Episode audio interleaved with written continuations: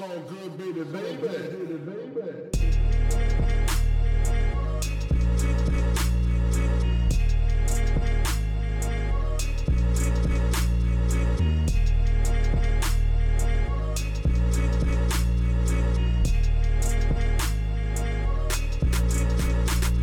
Hallo zusammen, mein Name ist Jan Wehn und ihr hört eine neue Folge vom All Good Podcast. Für diese Ausgabe habe ich mich mit Megalo unterhalten. Der wollte in diesem Jahr eigentlich ein neues Album rausbringen, aber weil 2020 eigentlich alles anders kommt, als ursprünglich mal geplant war, erscheint jetzt erstmal eine neue EP von ihm. Über die habe ich mich mit ihm genauso unterhalten wie über seinen neu gewonnenen Gefallen am Produzieren. Wir sprechen außerdem aber auch über Traditionsbewusstsein und Progressivität, über kulturelle Aneignung in der Hip-Hop-Szene. Es geht um toxische Männlichkeit und darum, wie Sprache Realität formt. Außerdem hat Megami erzählt, was er von Katie Superior über Musik und von Corrupt über Adlibs gelernt hat. Und wir sprechen darüber, inwiefern ihn Sammy Deluxe, Afrop und Max Herre, aber auch Musa geprägt haben. Wenn ihr Lust habt, den Podcast oder die redaktionelle Arbeit zu unterstützen, dann freuen wir uns darüber sehr. Ihr findet die entsprechenden Links unten in der Beschreibung. Jetzt aber erstmal viel Spaß mit der neuen Folge. So good, baby, baby. Mega, wie geht's dir? Ja, den Umständen entsprechend soweit gut. Ne? Also wir sind gesund, Familie ist gesund. Ähm, tatsächlich diese Lockdown-Phase war jetzt auch nicht nur schlecht, es hat auf jeden Fall zur Entschleunigung geführt und dass ich einfach ein paar Sachen machen konnte, die ich vorher wahrscheinlich nicht sonst in der Intensität hätte machen können. Also Mhm. im Prinzip geht es mir eigentlich gut. Sehr schön. Äh, Kannst du eine Sache verraten, die du angepackt hast, jetzt wo du die Zeit hattest? Ich habe Beats gemacht ohne Ende. Ach, Fast nur Beats gemacht. aber machst du das schon länger mit den Beats? Noch nicht. Ja, so knapp zwei Jahre jetzt, aber das ist natürlich auch ein Prozess, um erstmal reinzukommen. Und also diese drei Monate, sage ich mal jetzt, die waren auf jeden Fall sehr wichtig, um auch so ein Level, so ein Grundlevel zu erreichen, würde ich sagen. Okay, hast du es denn dir selber beigebracht oder Tutorials angeguckt Ja. oder Leute angerufen oder? Ja, eigentlich alles so. Also ich habe auf, auf jeden Fall sehr viele Tutorials geguckt. So, das ist, glaube ich, der Hauptlehrer und also eigentlich jede Frage, also mittlerweile YouTube und so, da ist einfach alles, was man braucht quasi. Also jede Frage, die man hat, du findest auf jeden Fall da eine Antwort, also was dieses Thema angeht. Und, aber ich habe natürlich auch Kollegen auch teilweise Sachen gefragt oder mal bei Sessions zugeguckt. Das allerdings jetzt nicht so viel. Das meiste war schon eher dann so mit Tutorials und dem eigenen Auseinandersetzen und einfach immer wieder probieren. Einfach immer wieder machen und auch so Routinen bekommen und Plugins und das ganze Zeug halt ausprobieren einfach. Was war der ausschlaggebende Punkt, dass du gesagt hast, okay, ich verlasse mich jetzt mal nicht mehr nur auf Leute, die ich auch schon lange in meinem Umfeld habe, die das können, sondern ich will es auch selber verstehen und durchdringen? Ähm, also es waren so mehrere Prozesse. Das eine war, dass ich grundsätzlich über den Prozess, sage ich mal, des Beatpickens einfach nicht mehr, also ich war unzufrieden darüber. Das, das gefühlt war das so, ich pick irgendwie und von 100 Beats sind halt vielleicht 10, wenn überhaupt, die mir gefallen oder wo ich sage, da habe ich jetzt direkt eine Inspiration zu. Das heißt nicht, dass die Beats natürlich nicht gut sind, aber es ist einfach oftmals, also die, der Zugang zu der Inspiration hat mit verschiedenen Faktoren zu tun. Unter anderem natürlich auch, wie der Beat ist, aber in welchem Zeitraum man einen Beat hört, ob man jetzt irgendwie 30 Beats auf einer CD hat oder nur drei oder es sind so viele Sachen, die da eine Rolle spielen. Und ich habe einfach immer wieder dieses Gefühl der, also es ist immer Ja, Nein, Ja, Nein, es sind Entscheidungen und ständig irgendwie Nein. Und man sagt ja auch so, dass der Mensch eigentlich nur begrenzt entscheidungsfähig ist am Tag. Und ich hatte auf jeden Fall das Gefühl, dass diese Entscheidung, welchen Beat ich picke, dass mich das einfach nur noch erschöpft hat und auch nicht mehr irgendwie die Kreativität so wirklich gefördert hat. Und ähm, jetzt gerade auch bei dem aktuellen Album sozusagen, also was noch nicht draußen ist, woran ich arbeite und die Songs, die jetzt gekommen sind, da habe ich halt auch zum ersten Mal einen anderen Prozess gemacht und zwar einfach so entweder auf irgendwelche Ami-Instrumentals oder irgendwelche Songs, die mich gerade inspirieren, ohne überhaupt dann Beat zu haben, einfach so meine Inspirationen versucht einzufangen mit dem Vibe, den ich da gerade bekommen habe und dann erst hinterher, nachdem sozusagen das Songkonzept steht oder vielleicht sogar auch der ganze Song textlich schon da ist, dann erst äh, mit Ganyan Stallion sozusagen gesagt habe, okay, lass uns mal gucken, was für ein Beat drunter passen würde. Und dann hat Ganyan Stallion halt mal einen Beat drunter maßgeschneidert, der halt nice ist so. Aber wie gesagt, ich wollte einfach mal, ja, ich wollte einfach einen neuen Schaffensprozess so. Das ist, aus meiner Vorstellung geht es eigentlich mit der Musik los und der Text baut sich darauf auf und im besten Fall kitzelt die Musik den Text halt raus. Und ähm, ja, ich habe das einfach nicht mehr bekommen, so im Zusammenspiel mit anderen. Und das war für mich dann einfach wichtig, da mal auf die Erkundung zu gehen, woran es liegt. Und ich habe so total viele Sachen einfach auf dem Weg gemerkt. Sounds, die mir gefallen, Sounds, die mir nicht so gefallen, was mir halt, also einfach ein viel klareres Verständnis darüber, so was ich generell an Hip-Hop-Musik, also an der Musik selbst mag und was ich nicht so sehr mag. So. Und das ist auf jeden Fall essentiell. Selbst wenn ich jetzt meine Beats nicht selber mache, kann ich viel besser mit Produzenten, mit Mixing-Engineers jetzt einfach kommunizieren über meine Bedürfnisse. Einfach weil du eben auch diese, diesen Teil der Disziplin oder diese Disziplin von Hip-Hop sozusagen irgendwie durchdrungen hast, ein Stück weit. Ja, genau. Also einfach das Vokabular zum Beispiel mhm. ist ja schon ganz anderes. Ein Produzent redet halt, oder auch ein Engineer, die reden einfach von anderen Sachen, die reden von Frequenzen und ja, also es ist einfach was, was ich als Rapper auf jeden Fall, es gibt Rapper, die da auch schon weiter sind, aber ich war super ignorant so. Ich hatte wirklich keine Ahnung davon und für mich waren das alles so Sesselpupser, so ohne jetzt respektlos erscheinen zu wollen, aber ich hätte nie gedacht, dass ich selber so ein Nerd sein kann und einfach, dass es halt einfach unfassbar viel Spaß macht, dass der Moment, wo du ein Beat machst, dass du komplett im, im Jetzt bist, also in der Gegenwart, du bist einfach nur gedanklich dabei, was braucht der Beat jetzt gerade. Oder es sind teilweise vielleicht nicht mal Gedanken, sondern einfach nur Gefühle, aber du hängst nicht die ganze Zeit in der Vergangenheit oder mit Zukunftsängsten in der Zukunft, sondern du bist einfach im Moment. Also eigentlich schon eine meditative Übung auch. Mhm. Also sehr inspirierend. Wie war Kann das? Ich jedem Rapper nur empfehlen. Sorry. ja, das ist, das ist, habe ich nämlich auch das Gefühl, wenn ich mit Leuten spreche, die nicht nur rappen, sondern auch produzieren und beides irgendwie auch auf einem gleichwertigen Level tun. Also, weiß ich nicht, ein Tour fällt mir jetzt ein, A zum J ja. auch noch. Ähm, ja. Also jetzt ganz spontan. Gibt viele, ne? Ich wollte gerade sagen, es gibt nicht so viele, aber wenn man mit denen spricht, hat man schon das Gefühl, die, also die, die haben ein größeres Bewusstsein für das, was da passiert auf der einen und der anderen Seite und das hilft irgendwie Voll. auch ihrer eigenen Kunst so. Ja. Absolut. Also es passiert ja zwangsläufig. Also für mich hat es sich echt so angefühlt, als ob ich vorher einfach in gewisser Form blind war und jetzt so langsam oder, oder als ob du eine neue Sprache lernst auch. Also es ist eine universelle Sprache, weil Musik ja irgendwie anders funktioniert. Aber also es ist total krass. Mein Horizont hat sich auf jeden Fall dramatisch erweitert seitdem. Mhm. Und wie ist es so, das wollte ich gerade eben fragen, wie ist es so ähm, mit tagesaktuellen Strömungen, sage ich mal? Also jetzt gerade ist ja Drill so ein Ding, oder sagen wir mal zumindest diese wobbleden Basslines und diese leicht ver ja. versetzten Hi-Hats und so. Ähm, und ähm, ich glaube, also ich weiß es nicht genau, aber ich würde jetzt mal annehmen, als Rapper tendiert man ja irgendwie auch dazu, je nach nachdem, wie nah man bei sich selber ist, bestimmte Strömungen auch irgendwie mitzunehmen, verschiedene Flows Ey, und so weiter. Und jetzt beim Produzieren ist es da auch so, dass du dann immer gemerkt hast, wie du so in, in, in eine Richtung gehst, die gerade irgendwie angesagt ist, auf die du Bock hast? Oder war es eher, dass du gesagt hast, krass, ich orientiere mich jetzt eher an Dingen, die, keine Ahnung, ich in meinen 2000ern gehört habe oder so? Oder ist es mhm. immer unterschiedlich?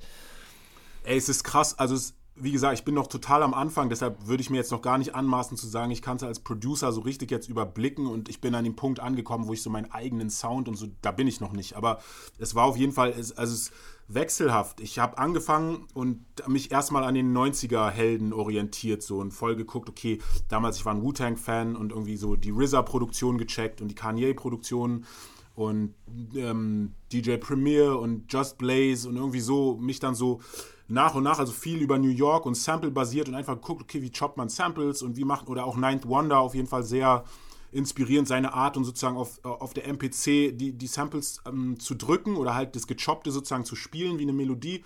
All solche Sachen habe ich dann halt nachgemacht oder beziehungsweise mir angeguckt, mich inspirierend davon und einfach versucht, so mein eigenes damit. Also einfach erstmal lernen, so die verschiedenen Bereiche. Dann kamen halt auch diese ganzen Trap-Sachen und das ist halt einfach anders, weil da zum Beispiel ist das MIDI-Game ist halt total krass. Also du kannst einfach, die, es gibt halt Produzenten, die klicken einfach nur noch Töne ein mhm. und es wird von, das wird so viel auch von Produzenten belächelt, sage ich mal, aus den, aus den 90ern oder so, die ist halt klassisch mit Samples und irgendwie so Samples flippen. Aber ich finde, beides hat seine Berechtigung und beides hat auf jeden Fall auch was, wo du was draus ziehen kannst. Also du kannst halt echt krasse Melodiekonstrukte machen, indem du einfach nur Sachen reinklickst, wenn du halt weißt, wie du es machst und so. Und ich finde, du kannst halt überall lernen. Und ich habe auch Drill und ich habe eigentlich überall so jetzt die Sachen, die mich interessieren. Ich bin halt einfach ein Hip-Hop-Fan und bin auch nicht in irgendeiner Zeit stehen geblieben, sondern mich interessiert halt grundsätzlich das ganze Genre und seine Subgenres und als Produ oder als angehender Produzent oder jemand, der sich damit dann auseinandersetzt, habe ich eigentlich so bis jetzt also alles, was mir entgegengekommen ist, versucht auch irgendwie so mal erstmal zu verstehen. Mhm. Also Drill, auch wie du hast ja angesprochen, bei Drill zum Beispiel die Hi-Hats und die Snares, ähm, das, oder auch andere Sounds, das sind halt so Ästhetiken, die muss man halt erstmal verstehen und so können. Ob, ob man sie dann hinterher macht oder nicht, ist eine andere Sache, aber ich glaube, es schadet nicht, sich damit auseinanderzusetzen als Produzent und zumindest die Machart davon zu verstehen. Das gleiche gilt für mich auch so für afrikanische Musik oder für Afro-Pop oder Afrobeat oder so. Also das Modernere jetzt eher so, das sind halt auch alles Rhythmen, die mich interessieren und ja, also ich bin jetzt immer noch so, dass ich so aus allem, was mich so interessiert, so sammle und versuche, mein Wissensfundament zu machen, bevor ich jetzt wirklich dahin gehe, dass ich sage, ich versuche meinen eigenen Sound zu schaffen. Ich glaube, da werden noch ein paar Jahre ins Land gehen. Mhm. Stimmt, also es ist, ja, es ist ja im Grunde jetzt nicht ein zweiter Frühling, aber so ein zweites, zweiter Teil von dir des künstlerischen Ausdrucks. Das wird ähnlich Voll. wie beim Rappen ja auch einfach wahrscheinlich ein bisschen dauern, bis man da was gefunden hat, wo man sagt, das fühlt sich jetzt natürlich an oder das fühlt sich nach was an, was aus mir kommt und was ich auch so in ein Arrangement oder in einen Sound oder in einen Vibe übertragen kann, dass ich damit halt glücklich und zufrieden bin. Ja? Voll, also, also gerade was jetzt so meine eigenen, also meine Texte auf meine Beats angeht, auf jeden Fall. Also bin ich noch super blockiert, so leider noch nicht äh, so wirklich da, dahin gekommen, dass ich jetzt auf meine eigenen Beats schon rappen kann. Aber ich denke mal, das wird sich in den nächsten Monaten auch lösen, weil ich jetzt zum Beispiel auch gerade, also Musa von BSMG, also mein Kollege Musa, der, wir haben jetzt einfach in den letzten Monaten, der, der, hat, der, hat, der hat eine Riesendatenbank sich gerade gemacht mit Songs, wo halt, also großteils ich einfach auch die Beats dazu gemacht habe. Das war ein Experiment. Ich habe ihm am Anfang einfach nur Sachen geschickt. Er feiert halt auch irgendwie so eher so modernere Sounds und irgendwie, wir feiern halt beide so Atlanta, grundsätzlich so die ganze Atlanta-Entwicklung. Und dann habe ich einfach mal, so weil ich sein Feedback wollte, ihm Sachen geschickt und ähm, kam halt richtig gutes Feedback und er hat dann angefangen, Songs drauf zu machen. Er hat halt wirklich jetzt, keine Ahnung, so über 60 Songs wirklich in Wochen, in ein paar Wochen gemacht und das ist einfach krass inspirierender Prozess, auch für mich jetzt als Rapper gesehen, zu sehen, wie ein anderer Rapper halt darauf geht und auch für mein Selbstverständnis mit den Beats. Und ähm, also ich denke, also ich bin schon weiter, als ich sozusagen in meiner Fake-Bescheidenheit jetzt versuche zu erkennen. Aber für mich ist es auf jeden Fall, ich habe, keine Ahnung, ich bin einfach wahrscheinlich blockiert und so. Das wird vielleicht noch ein bisschen dauern, aber im Prinzip ist jetzt schon ein Level da, dass man sagen kann, ey, man kann jetzt wirklich damit auch Songs machen, die, die werden auch nicht kacke sein. Was hält, Also Musa hat Bretter, Musa hat Bretter im Krass. Hintergrund, die werden alle noch kommen. Mies. Heftig. Okay. Aber was, was hält dich jetzt davon ab, zu sagen, okay, ich rap auf meine eigenen Beats, dass du dann den Song auch veröffentlichen müsstest und dann vielleicht jemand sagt, ah, das klingt jetzt aber noch so ein bisschen unausgegoren, oder wie? Ja, nein, also das, die, die, ich bin einfach, ich bin einfach damaged, was meine Kunst angeht. Ich würde einfach sagen, auf, also es hat alles immer zwei Seiten. Ne? Ich habe ja einen ziemlich langen Werdegang, so bis ich, sagen wir mal, zum Erfolg oder so gekommen bin, dass ich sagen kann, auch jetzt, ich kann von der Musik leben. Ich rappe ja irgendwie 20 Jahre schon so und jetzt ist es an einem Punkt, dass ich davon lebe. Und das hat natürlich auch Spuren an einem gelassen. Das heißt, ich bin jetzt nicht mehr ganz so unverbraucht wie jemand, der gerade anfängt und einfach der Welt beweisen will. So. Bei mir ist so, wenn, mein, wenn ich irgendwas release, kommt immer, ja, Megalo zerstört wieder alles wie gewohnt. Was soll ich mit so einem wie gewohnt anfangen? Wie sollen mich das in irgendeiner Form beflügeln? So einmal das und, und halt einfach so ein bisschen auch, es war halt ein langer Prozess sozusagen zu einer erfolgreichen Karriere und ich habe nicht dieses Selbstverständnis wie vielleicht so ein ganz junger Künstler, der einfach denkt, ich bin der krasseste, egal was ich mache, die Welt wird es feiern. Ich stelle mich schon in Frage, bevor der Song überhaupt fertig wird. Also ich kriege es nicht mal hin, einen Text fertig zu schreiben und ihn aufzunehmen. Es sei denn, ich bin halt vorher echt so überzeugt davon. Oder es ist ein Feature. Bei Features kriege ich es komischerweise hin. Aber so, was so Solo-Songs angeht, ich habe so unfassbare Blockaden. Ich habe in den letzten drei Monaten keinen einzigen Solo-Song geschrieben, weil ich einfach die ganze Zeit, also es ist nicht, dass ich keine Ideen hatte oder irgendwie nicht angefangen hätte, aber es ist halt immer damit geendet, dass so, ah nee, wack, doch lieber nicht. Ah, lieber zu einem späteren Zeitpunkt, wenn der Vibe stimmt. Und dann ist es immer ein bisschen vor mir hergeschoben. Und früher hatte ich halt nichts anderes, was ich machen konnte. Deshalb bin ich dann immer schneller wieder dahin zurückgekommen und habe das dann doch fertig gemacht. Jetzt mache ich halt Beats. so, scheiß, scheiß auf den Text. Ja, ich glaube, ähm, das, das ist echt ein ziemlich großes Problem. Also die Zeit, über die du jetzt gerade kurz gesprochen hast, die wir gleich vielleicht auch nochmal anschneiden werden, ganz zu Beginn. Man ist jung, hungrig und will sich irgendwie beweisen. Man ist auch sehr von sich überzeugt. Und dann kommt man aber irgendwann an einen Punkt, würde ich jetzt mal meinen, an dem man zu sehr mit dem Kopf auch in dem ganzen Ding drinsteckt. Und Voll. wenn man dann einen Verse anfängt oder einen Song, auch, also kannst du jetzt gleich bestätigen oder verneinen, aber dass man eben auch schon direkt mitdenkt, was bedeutet das eigentlich? Also wie wird dieses Lied rezipiert? Will ich damit so nach außen treten? Ähm, wird das verglichen mit dem, was ich früher gemacht habe und so weiter? Und das dann, wenn sobald man mit dem Kopf dazu sehr drin ist und zu wenig mit dem Herz oder mit einer Intuition, dann sagt man halt lieber, okay, nee, ich mache jetzt erstmal Beats. Absolut. ja, eigentlich kann, kann man da schon fast nichts hinzufügen. Also man kann es jetzt noch ein bisschen ähm, noch weiter beschreiben. Also es ist einfach so genau, wie du es sagst. So, es ist halt einfach nicht dieses Selbstverständnis da, dass egal was ich mache, das sozusagen dann so rauskommt und halt cool ist, sondern jede Platte, also jede, gerade die Solo-Platten und natürlich auch BSMG waren halt alles Platten, wo ich teilweise Sachen mehrmals umgeschrieben habe und einfach so lange das geprüft habe, bis das irgendwie so den Qualitätsansprüchen genügt, so auch inhaltlich. Also jetzt gerade, es geht vor allem jetzt gerade nicht um technische Sachen, weil die Leute auch, ich lese auch immer wieder, er läuft seiner Form auf den Mixtapes hinterher und so. Die Mixtapes sind halt einfach nur, da habe ich halt Spaß, so da kann ich einfach spitten und es geht um nix. Und ja, vielleicht ist das was, was ich irgendwie künstlich versuchen sollte, generell als ähm, Rangehensweise an die Musik zu haben. Aber sobald ich irgendwie denke, Album oder Solo-Song und dann kommt gleich irgendwie so ein künstlerischer Auftrag mit rein und wofür stehe ich als Person und Macht und Verantwortung und so alles so Sachen, das überladen das ganze Thema dann und dann geht halt dieser Spaß dann verloren so, oder? Mhm. Also ich merke das voll oft, so die ersten drei Zeilen fallen mir, ich freestyle irgendwas, meistens kommst du halt ja so rein, freestylst irgendwas, kommst rein, hast einen geilen Vibe und dann, wie du sagst, dann geht, kommt der Kopf und dann überlegst, okay, wie wird dieser Song rauskommen, wo wird der rauskommen, was will ich mit dem Song aussagen, wer ist das Zielpublikum?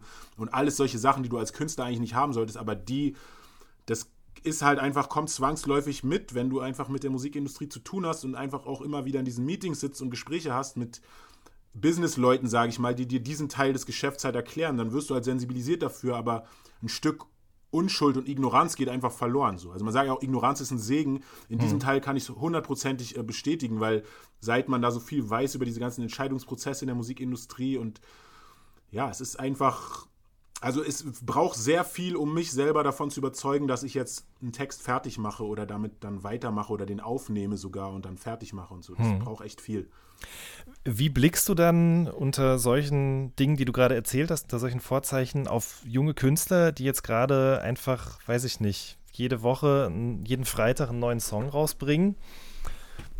Ich freue mich für die. Also mhm. ich feiere ich feier jeden, der sozusagen, oder ich wünsche jedem kreativen Flow und keine kreative Blockade, so, weil mhm. es gibt we wenig Frustrierendes, glaube ich, Frustrierenderes als Künstler, wenn du so, du machst das, was du immer geliebt, immer machen wolltest oder so, äh, also das ist ja eigentlich das große Glück sozusagen. Wir arbeiten halt in dem den Job, den wir lieben, das haben wir uns so ausgesucht, aber wenn das dann sozusagen überlagert ist von diesem Schaffensdruck und irgendwie dieser Business-Kopf, der dann damit reinkommt, das ist halt einfach, das wünsche ich keinem Künstler, dass es passiert. Mhm. Und natürlich, gerade die Jungen, die sind da noch ein bisschen von gefeit und ja, ich wünsche ihnen allen, dass sie das so lange wie möglich für sich beibehalten können. Mhm. Wenn du jetzt mal zurückdenkst an, an den allerersten Text, den du geschrieben hast, was war da die Motivation, der Antrieb? Der allererste Text, den ich geschrieben habe, wollte ich einfach nur das Gefühl, was ich bekommen habe durchs Rap hören, wollte ich auch irgendwie aus, also ich wollte das einfach umwandeln. Ich wollte dieses Gefühl nicht nur bekommen, sondern ich wollte auch in der Lage sein, das geben zu können. Mhm. Also das ist so abstrakt gesagt. Ich weiß einfach, die erste Platte war als Snoop Dogg, Doggy Style damals und mhm. da, das war so die erste für mich richtig wahrgenommene Rap-Platte, wo ich sage, okay, das ist jetzt ein Genre, mit dem ich mich auseinandersetze und irgendwie krass, voll interessant und direkt, also einfach das Bedürfnis, oh, ich will das auch können, so. Also es war der erste, ich will genau das auch können, so und machen können und und das bezog sich, also genau das bezog sich halt einfach auf dieses Gefühl, was ich bekommen habe. Ich habe ihn halt direkt bewundert, also einfach viel Bewunderung gehabt mhm. und so, wow, einfach so starstruck so ein bisschen nach dem Motto, es ist einfach, da, da ist ein Typ, der ist so cool und wie er das auf, also es war einfach ungehört für mich mhm. bis zu dem Zeitpunkt. Es hat so viel aufgemacht an Coolness-Welten und so und ja, ich wollte einfach voll schnell in der Lage sein, das auch zu können. Ja. Bis das passiert ist, habe ich gerade nochmal nachgelesen, du wolltest mal Mathematikprofessor werden. Das war so sein erster ja, Berufswunsch. Äh, wodurch wurde das denn ausgelöst, bevor du Doggy Style gehört hast? Erinnerst du dich? ja, es war lange vor Doggy Style. Ähm, es war in der ersten Klasse in der Grundschule. Da war ich halt einfach, oder in der zweiten, ich weiß es nicht mehr genau. Auf jeden Fall war ich in der Grundschule generell richtig krass gut. Das liegt daran, dass meine Mutter einfach sehr, sehr, sehr viel Wert auf äh, frühe Bildung gelegt hat oder grundsätzlich Bildung. Also nur um das kurz ähm, auszuholen und zu ergänzen. Meine Mutter ist aus Nigeria, also eine Ibo, äh, Ibo-Frau. Ibo ist eine, eine, eine große Volksgruppe ähm, in Nigeria, eine der, der, der größten Volksgruppen in Nigeria. Mhm. Und sie ist halt über USA dann in den USA hat sie studiert und ähm, im Endeffekt mit meinem Vater nach Deutschland, wo sie mich halt dann, wo ich zur Welt gekommen bin und das war immer schon der Anspruch, warum auch nicht USA, weil der Rassismus aus ihrer Sicht in USA halt einfach noch krasser ist und grundsätzlich einfach dieser Teil der Welt, also einfach für die Bildungschancen. Also meine Mutter musste halt auch einfach die krasseste in der Schule sein und über Stipendien sozusagen diese Möglichkeit bekommen studieren zu können. Und es war dann einfach ganz klar, dass wir sozusagen ein Privileg haben, also ich und mein Bruder, mein jüngerer Bruder, und in der Situation sind, einfach studieren zu können und dass es ganz klar von uns auch gefordert wird. Also ich bin auch der Erstgeborene sozusagen aus meiner Generation in, im afrikanischen Teil der Familie und das ist halt einfach symbolisch sehr stark aufgeladen. Du musst, du darfst einfach nicht versagen. Du mhm. musst einfach sozusagen der Typ sein und ja, deshalb war ich einfach, wurde ich ausgestattet von Anfang an, einfach sehr gut zu sein. Ich hatte in der Grundschule nur Einsen und ja, dann kommen natürlich auch so eine schwachsinnigen Wünsche äh, einher, wie Mathematikprofessor werden. Als ich dann später auf dem Gymnasium war, habe ich einfach gemerkt, so, ah, okay, wenn höhere Mathematik und so, das ist mir auch zu abstrakt und also der Wunsch war ganz schnell weg. Okay. So, dann also von den Zahlen wieder zurück zu Snoop Dogg, zu Doggy Style. Ähm, yes. Also die, diese Aura, ja, diese, dieses, das hat mhm. irgendwas bei dir ausgelöst, hast du gesagt. So. Du warst einfach starstruck, der Typ, der, der fasziniert mich. Ähm, kann ich voll nachvollziehen, aber was mich dann dabei auch interessiert, hast, wann hast du dann das erste Mal gemerkt, dass die Dinge, die der Typ da erzählt, vielleicht mitunter äh, problematisch sind? Habe ich das jemals gemerkt? Ähm, ja, also bewusst habe ich das ehrlich gesagt nie gemerkt. Also, mhm.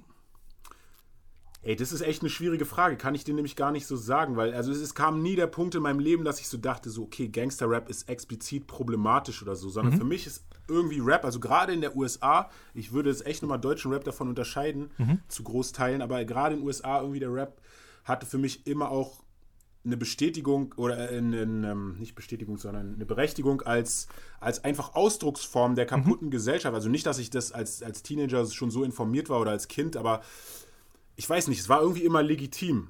Ich habe das ja. nicht in Frage gestellt und auch später nicht, wenn man dann aufgeklärt ist und sich denkt, okay, klar, also Snoop hat mich auf jeden Fall dazu beeinflusst, äh, so einen hohen Kräuterkonsum zu haben, so, aber trotzdem habe ich es jetzt nicht gesehen nach dem Motto, es ist jetzt seine Schuld oder mhm.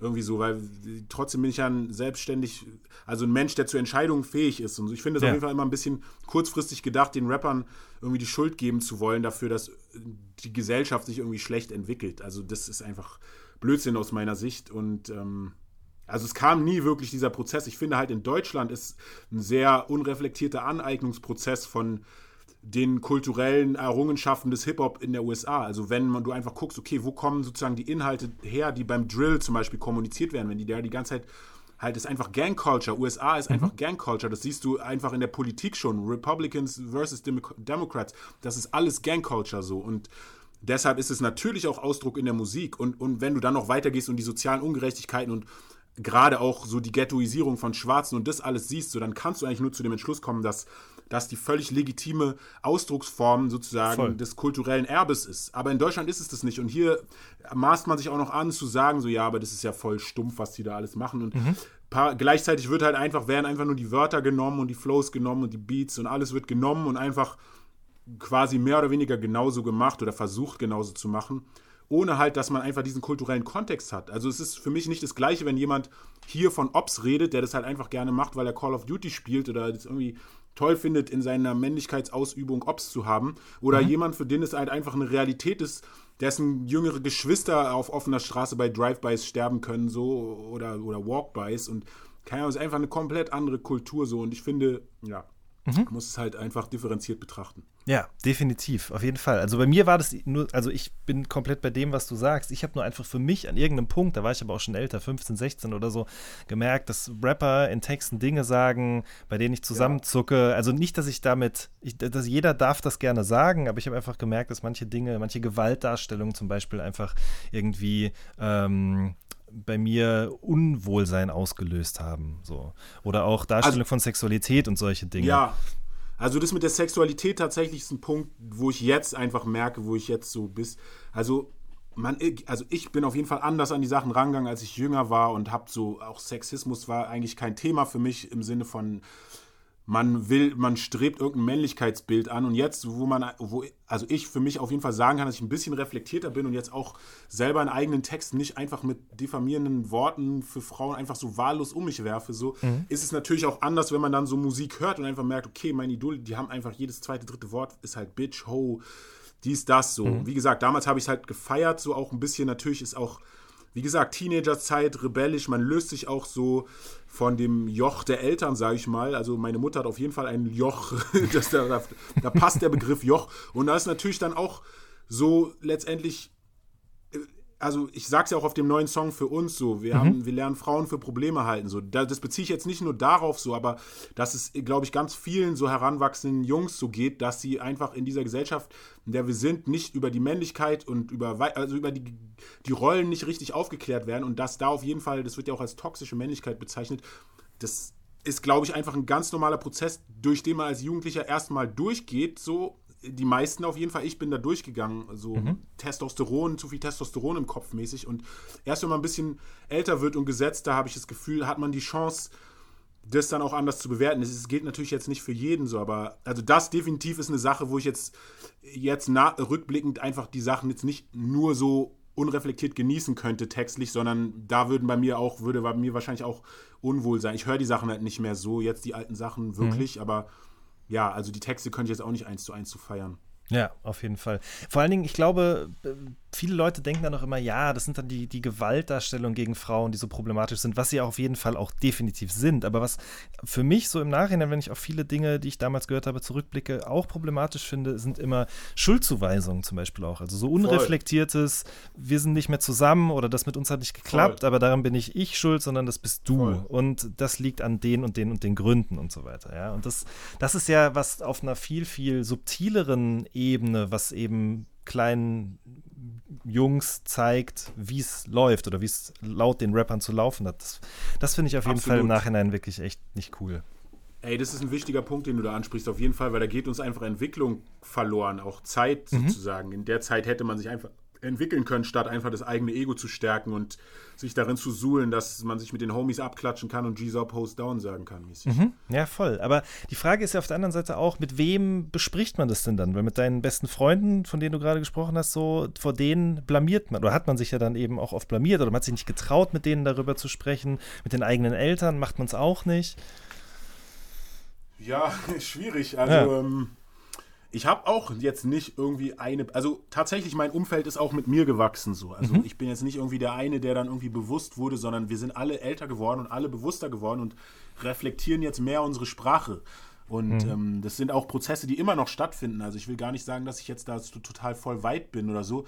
Zum Beispiel gab es im Freundeskreis voll lange, das ist halt auch aus dem Hip-Hop geprägt, 90er Jahre Hip-Hop gab es halt früher dieses No Homo. Ne? Wenn du halt irgendwas gesagt hast, was sexuell zweideutig verstanden werden kann, also du hast es eigentlich gar nicht sexuell gemeint oder so, keine Ahnung, gib mir mal deinen Stick, damit ich ihn reinschieben kann. Du redest eigentlich von einem USB-Stick und einem Laptop, aber wie, weißt du, wie ich meine? Und bei solchen Sachen hat man dann früher No Homo gesagt, so und das dann auch so, okay, warum No Homo erstens mal, so, wa- was soll das, Diskriminierung in dem Sinne? Und jetzt sagt man mittlerweile Pause seit ein Ja. paar Jahren. So sagst du halt Pause. Und auch das, ich meine, das ist so tief drin, dass es immer noch irgendwie passiert, dass ab und zu mal so ein Pause kommt, so, und man halt irgendwie, weil, ja, also, oder auch generell, auch, dass man irgendwie voll oft in Gesprächen noch gesagt, oh, bist du behindert oder so, weißt du was? Und das Jo. geht eigentlich nicht mehr so. Und also das ist, ich finde, wir leben gerade auf jeden Fall in einer interessanten Zeit, wo einfach die Möglichkeit gerade da ist, wirklich ganz viele alteingesessene Gedankenkonstrukte die und aufgeladene Wörter sozusagen hinter sich zu lassen. Ist natürlich erstmal auch eine komplexe Umstellung, auch zum Beispiel dieses Gender, sozusagen genderfreundliche Schreiben, ich weiß nicht genau, was die richtige Bezeichnung dafür ist, aber dass man jetzt Schüler Sternchen innen zum Beispiel schreibt. So. Ich kenne so viele Leute, die damit ein Problem haben und sagen, oh, das kann man, woran muss man jetzt alles denken und so ja, jede Umstellung ist erstmal ein Problem so, oder beziehungsweise natürlich passiert nicht automatisch, aber wenn man einfach nur die Chance fokussiert, die das Ganze halt hat, dass man halt wirklich jetzt einfach vieles, was wirklich einfach Vorurteile sind und Vorurteile und Machtstrukturen und Ungerechtigkeitsstrukturen in der Gesellschaft stärkt und unterstützt, dass man jetzt die Chance hat, es hinter sich zu lassen, sollten wir eigentlich alle begrüßen. Sorry, ich habe irgendwie ein bisschen den Punkt, bin ich ein bisschen. Aber was ich einfach nur sagen ist trotzdem wollte. wichtig. Ich, ich, ich bin auf jeden Fall noch nicht aufgeklärt, auch wenn es vielleicht für manche so rüberkommt oder im Vergleich zu anderen Rappern ich vielleicht manchmal so wirke, aber das ist ein täglicher Prozess so der Ja. Entwicklung und mir passieren auch immer noch viele ignorante Sachen und ich glaube, das Wichtige ist einfach, da die Einstellung zu behalten, auch lernen zu wollen und einfach nicht zu glauben, dass man so, wie man ist und in seiner Ausdrucksform perfekt ist und die anderen müssen sich anpassen, sondern dass ja, einfach jeder dann gesellschaftliche Verantwortung hat, so, wenn wir wirklich gesellschaftliche Gerechtigkeit wollen. Voll. Und ich glaube auch genau wie du sagst, das ist nicht, wo man, dass man einmal ein Buch liest und mit dem Finger schnippst und von jetzt auf gleich ist man sozusagen der beste Mensch, sondern Voll. das ist ein Prozess und das ist ein Prozess, der beim Denken passiert, der beim Sprechen passiert, der beim Schreiben passiert irgendwie auch, dass man über Formulierungen, die man bis dato immer benutzt hat, stolpert und sich, sich denkt, okay, ich habe neulich irgendwo gelesen, das sollte man vielleicht nicht mehr tun. Warum sollte man das eigentlich nicht mehr tun? Wenn man Freunde sprechen hört, dass man das reflektiert, darüber redet, weil das ist ja ja, also wie du schon gesagt hast, es ist, es ist sicherlich anstrengend oder es bedarf Anstrengung. Es passiert nicht einfach so ganz leichtfertig, Ja. sondern man muss irgendwie in Aktion treten. Aber ich glaube, das, was am Ende dabei rauskommen kann und teilweise auch schon rauskommt, das ist ein großes Geschenk, was, äh, von dem wir alle profitieren letzten Endes. So. Absolut. Man muss es echt auch mal sehen. Wir sind einfach wirklich in einer Zeit der Veränderung gerade. Wir schreiben eigentlich irgendwo gerade Geschichte, diese Zeit. Diese, und das ist eigentlich super spannend, auch wie du sagst. Und deshalb so. Das sind eigentlich alles kleinere Hindernisse, wenn man das große Ziel im, im Blick hat. Ja, ähm, genau. Und das, was du sagst, also dieses äh, offen dafür sein, diese Neugierde, das trifft ja gleichzeitig auch auf das Beats produzieren zu, über das wir vorhin gesprochen haben. Und dass du auch dir Rap und Hip-Hop im Wandel der Zeit anschaust, dir alles erstmal gibst irgendwie und schaust, ist das was für mich, ähm, wo du sicherlich auch vielen anderen Leuten was voraus hast, die sich irgendwie gewissen Strömungen oder gewissen Generationen auch einfach versperren. Was glaubst du, wo das herkommt, diese Neugierde auf, oder diese immer weiter fortbestehende Neugierde im Hinblick auf, auf Hip-Hop und Rap bei dir oder Musik generell? Ja, es- ja, also mit Musik ist tatsächlich neu. Also ich war vorher wirklich ein reiner Rap-Hörer. Also ich habe echt nichts anderes gehört, bestimmt ein Jahrzehnt. Ähm, ja, ich könnte jetzt nur mutmaßen. Sind wahrscheinlich verschiedene Sachen, die damit zusammenhängen. Einerseits, dass ich generell in meinem Leben nie eine Position hatte, wo, in, wo ich mich komplett drin ausruhen konnte. Also sei es jetzt irgendwie hautfarbentechnisch, wo fühle ich mich zu Hause. Hier in Deutschland bin ich ein Schwarzer, wenn ich nach Nigeria gehe, bin ich ein Weißer. Ähm, alleine das schon. Es, es gibt halt keine, es gibt keinen Ort, wo ich sage, okay, hier bin ich genau richtig so. Also vielleicht ist das, was es generell immer dazu führt, dass man die Augen offen hält. Auf der anderen Seite muss ich auch ganz klar sagen, bin ich gesegnet gewesen durch die Art und Weise, wie mir Hip-Hop nahegebracht wurde oder die Musik an sich nahegebracht wurde. Also ich habe am Anfang meine eigenen Entdeckungen gemacht und Musik gehört und konsumiert und dann habe ich irgendwann oder bin ich in eine Gruppe eingetreten, die erste Gruppe, sieht man auf äh, Wikipedia auch, da war ich halt noch Teenager in der Schule Royal Authority. So, das wird in auf Wikipedia sieht es aus, als ob es schon meine Karriere wäre, aber das war alles lange, lange davor und hatte überhaupt nicht. Jedenfalls in, da drin war halt ähm, mein Produzent damals, ähm, KD Superior, mit dem ich auch dann die ersten Underground-Megalo-Sachen dann auch rausgebracht habe. Und der hatte einfach eine unfassbare Diskografie er hat, also zu dem damaligen Zeitpunkt dachte ich auf jeden Fall, er hat alles, was existiert an Hip-Hop-Platten, dass er die hat. So. Und er hat auch jedes, jede Woche hat er sich neue Sachen geholt und ich habe einfach so viel konsumieren können, die verschiedenen Genres. Er war halt auch super ähm, vielseitig aufgestellt mit dem, was er gehört hat. Er hat sich jetzt nicht auf West Coast oder East Coast oder irgendwas beschränkt, sondern er hat halt alles gefeiert und, und wir haben einfach enorm viel zusammen gechillt und ja, gekifft und irgendwie anderes Zeug gemacht und einfach vor allem Musik gehört viel zusammen so. Auch in der, also wir waren zu dritt dann so drei, nee, eigentlich zu viert, aber ist ja auch egal. Jedenfalls habe ich ganz früh halt auch schon die ganzen Rapper unterscheiden können von den Stimmen und auch Flows zuordnen können. Also ich habe da einfach eine krasse Ausbildung genossen, würde ich sagen, so was einfach ein Bewusstsein für verschiedene Hip-Hop-Strömungen angeht. Und ich glaube, das ist halt immer geblieben, sodass ich einfach wusste, dass der Tisch, dass der Tisch größer ist als dieses eine Genre, was jetzt gerade gehypt, oder das eine Subgenre, was jetzt gerade im Moment gehypt wird. So. Und, das, und das natürlich auch, je länger man was macht, sieht man auch, dass Sachen in Wellen irgendwie wiederkommen. Zum Beispiel Ja. vor dieser Trap-Welle gab es halt die Kronk-Welle so und oder beziehungsweise den Trap von Young Jeezy, der halt zehn Jahre, also wo der Begriff geprägt wurde, halt zehn Jahre älter war und davor gab es irgendwie 3-6 und so, das ist halt nichts Neues, so, es wird dann einfach nur so weiterentwickelt und ja, keine Ahnung, ich fand's ein, ich bin einfach ein Fan, so würde ich sagen, Hip-Hop-Fan to the fullest. Ja. Wie, wie lief das denn damals ab mit KD und den anderen beiden Jungs? Also, ihr wart diese Crew, Royal Authority, und habt eben bei ihm viel rumgehangen. Ähm, Voll. Und dann hat er sozusagen das auch kuratiert. Hat er dann gesagt: Ey, Jungs, wir müssen jetzt mal das hier hören? Oder habt ihr einfach Sachen aus dem Regal gezogen und dann angehört, falls du dich erinnerst? Ja, er hat schon das meiste kuratiert. Ich habe ehrlich gesagt nicht so viel aus dem Regal gezogen, aber der andere Kollege, der da war, der hat auch schon länger da gechillt und der hat auch, der war so ein bisschen, ja, sag ich mal, eingefahrener über das, was er hören wollte, so und der war dann schon so, okay, lass mal jetzt das hören, so. Wir haben auf jeden Fall alle sehr exzessiv irgendwann mal DJ Premier Beats gefeiert, so die Mitte, End 90er Zeit, wo die Beats halt so richtig minimalistisch, aber richtig miese Kicks und einfach so das ganze Drum Game war einfach heftig. Du willst nur Headbang dazu. Also die waren so richtige Headbanger übertrieben. Ähm, nee, aber ansonsten, der war schon, also KDCP war schon immer so jemand, der selber bestimmen wollte, in welche Richtung sich das jetzt entwickelt. Und in der Hinsicht war das total gut. Also er hat dann, ich weiß zum Beispiel, ganz krasses Erlebnis für mich war, als ich den Song ähm, wie heißt denn der Song? I Used to Love Her von Common. Mhm. Das ist für mich so, wenn ich so einen Song aus, also das ist halt so, das ist der Inbegriff von Hip-Hop, so dieser Song. Also er erklärt ja, ich will es eigentlich nicht spoilern jetzt an dieser Stelle, weil ich habe diesen Song sozusagen gehört, ohne zu wissen, worum es geht. Ja. Er hat mir diesen Song gezeigt und wenn du hörst ja, dann fängst du an, den Song zu hören und da redet halt der Typ die ganze Zeit über eine Frau und wie die und sein, seine Beziehung zu der Frau, wie die sich entwickelt hat und sie war vorher in der West, äh, vorher in der East Coast, dann ist sie zur West Coast gegangen, wurde so mehr Mainstream und hat irgendwie angefangen Haut zu zeigen, aber die, ich hab's ohne Scheiß nicht gerafft, bis er aber im letzten Satz sagt, and who I'm talking about y'all is Hip Hop und dann war es so, Digga, als ob so ein Dominostein, also ich, ich hatte noch nie und seitdem auch nie wieder so ein Aha-Erlebnis einfach, das war so heftig einfach für mich. Und dafür werde ich KD auf jeden Fall bis in alle Ewigkeit dankbar sein, sodass ich sowas erleben durfte, dass ich Hip-Hop auf diese Art und Weise kennenlernen durfte. So einfach so wirklich wie ein musikalisches Kunst, vielseitigstes Kunstwerk, was einfach meinem Leben so viel gegeben hat. So.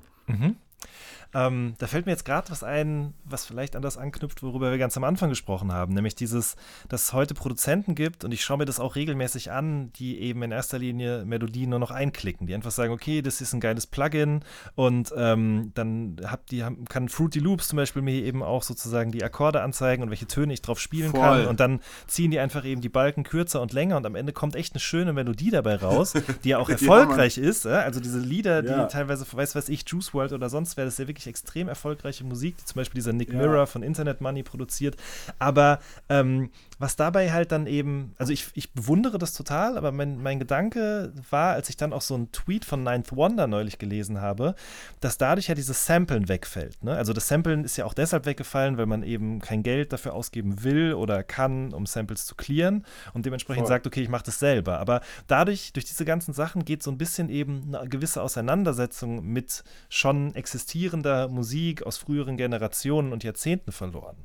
Und das ist tatsächlich ein bisschen schade, ne? weil das ist ja zum Mhm. Beispiel was, was glaube ich so ein Premiere zum Beispiel, würde ich jetzt mal behaupten, natürlich total inhaliert hat. Alles, was an Soul Ja. aus den 50er, 60er, 70ern irgendwie gekommen ist. So, ne? Ja, das stimmt. Ähm, da magst du recht haben. Ich weigere mich halt zu glauben, dass es tatsächlich verloren geht. Ich, ich denke, es wird immer wieder, also es wird immer wieder Leute geben, die dicken und halt einfach zurückgehen in der Musik und einfach Sachen erforschen und dann sozusagen ihr eigenes persönlich kuratiertes, ihren persönlich kuratierten Erfahrungsschatz dann in ihrer Musik zum Ausdruck bringen. So, also ich glaube, dass es einfach nur ein Teilprozess ist. Dieses MIDI-Noten einklicken ist halt einfach eine neue Form, also jetzt so neu jetzt auch wieder nicht mehr, aber halt irgendwo eine neue Herangehensweise an diese Musik und an Melodien und das hat auch, also da sind halt einfach Tricks da drin, das schadet nicht, irgendwie die auch drauf zu haben. Also, wenn du jetzt da zum Beispiel dich mit, also auch beim Samplen war das ja auch schon so teilweise, oder wenn man dann irgendwelche Sachen zus- zusammengechoppt hat oder irgendwelche Melodien entstanden sind, da würde dir jetzt ein klassischer Musiker sagen, ja, aber eigentlich in der Musiktheorie ist es jetzt gerade irgendwie, das ist keine richtige Skala oder so, aber es funktioniert trotzdem.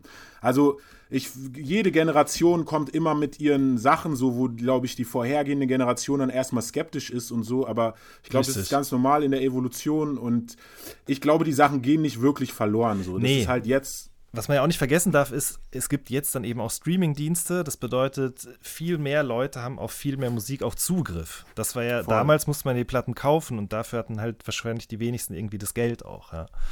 Voll, Ähm, voll. Eine Sache, die du mir an anderer Stelle mal über Katie erzählt hast, war, oder eine Sache, die du von ihm gelernt hast, äh, war eben auch einfach schnell abliefern, so, weil er halt ein sehr, sehr ungeduldiger Typ war. Und äh, dementsprechend äh, war immer so ein bisschen euer eigener Anspruch, auch schnell fertig zu werden. Kannst du das noch mal vielleicht kurz erklären hier? Ja, also KD war einfach schnell, ist einfach, ich weiß es jetzt nicht, aber er war damals auf jeden Fall schnell gelangweilt, so von Dingen, die halt, und ich kann es auch nachvollziehen. Voll. Ich, ich ehrlich, ich kann und ähm, ja, in unserem Prozess war es dann halt so, und weil, also ich habe mir auch das selber bis jetzt nicht vorstellen können, wie es halt sein muss, auf der anderen Seite sozusagen zu sitzen und der Recording Engineer oder halt derjenige zu sein, der das dann, jetzt weiß ich ungefähr, was es bedeutet. Es ist natürlich ist es einfach ein ganz anderer Prozess und eine ganz andere Energie. Wenn du als Rapper vor dem Mikrofon stehst mit deinem eigenen Text, du bist erstmal stolz, deinen Text da jetzt einzurappen. Das kann noch ruhig drei Stunden dauern. Du bist immer noch stolz auf deinen Text, so weißt du, ich meine. Aber als der Recording Engineer machst du halt jetzt drei Stunden lang das Gleiche und nimmst immer wieder den gleichen Text auf, der nicht fertig gerappt wird, weil der Rapper es nicht schafft, den Text fertig zu rappen und das ist halt richtig frustrierend so und ähm, also ich kann es auf jeden Fall jetzt noch besser nachvollziehen. Nicht, dass mir das jetzt passiert mit den Leuten, mit denen ich arbeite, zum Glück nicht, aber ich habe dann auch irgendwann mal Anfang der 2000er auch die Erfahrung gemacht mit anderen Leuten und war ich so, Alter, ich keine Feed, also nie wieder mit irgendjemand anderem arbeiten, der es halt nicht drauf hat. So, also es ist schon echt frustrierend und ja, für mich persönlich, ich wollte halt sozusagen nie der langsamste sein und was es halt gemacht hat, dass ich dachte, okay, der Typ regt sich halt auf.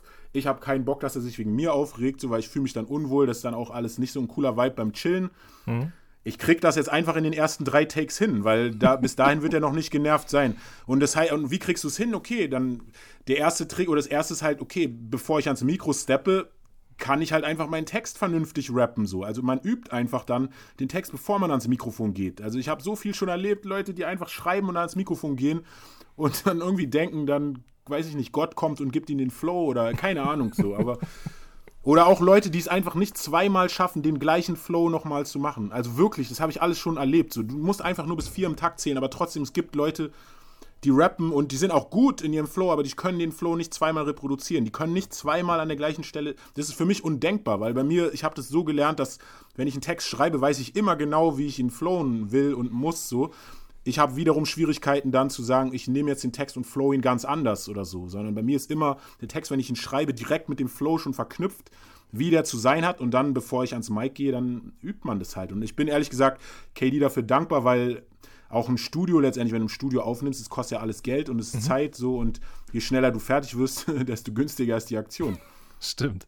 So und mit diesen, mit diesen äh, sagen wir mal, schnellen Recording-Sessions habt ihr 14 Alben damals gemacht, 14 oder 15 Stück. Echt? Hat KD das erzählt? Das hat so? KD erzählt, ich, ja. Also wir haben auf jeden Fall krass viele Projekte gemacht. So, das waren, es sind auch keine Alben, so wie man sich das heute jetzt vorstellt, sondern es waren einfach so Spaßprojekte mit mhm. Freunden. Also wir haben eigentlich jeden Freund, jeden aus unserem Freundeskreis dazu genötigt äh, zu rappen eigentlich so. Wir haben halt gechillt irgendwie zusammen und gekifft so und dann jeder, der da war und wir hatten halt einfach so Entourage-Freunde, die halt dabei sein wollten, aber die mussten alle ran. die mussten alle vors Mikro. Ohne Scheiß. Und dann entweder die haben geschrieben bekommen oder die haben, teilweise haben die auch einfach was vorgelesen aus dem Schulbuch und, und einfach auf dem Beat vorgelesen so und dann solche Sachen und KD hat halt für alles die Beats gemacht und für ihn war das dann, und ich kann es jetzt nachvollziehen, wo du halt Beats machst, du hast, du fühlst dich halt wie so ein Schöpfergott. So, weißt mhm. du, ich meine, weil äh, als Texter bist du nur so ein Teilbereich und du fühlst dich da auch schon so, oh, ich habe hier meinen Rap gespittet.